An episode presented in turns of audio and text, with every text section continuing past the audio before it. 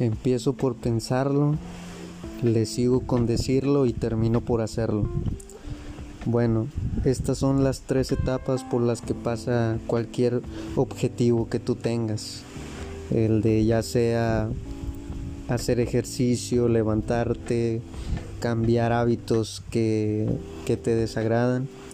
Todo empieza por un pensarlo, una necesidad de desearlo. Luego lo, a ti mismo te lo dices para tú mismo crear un compromiso contigo y terminar por hacerlo sería cumplir el objetivo.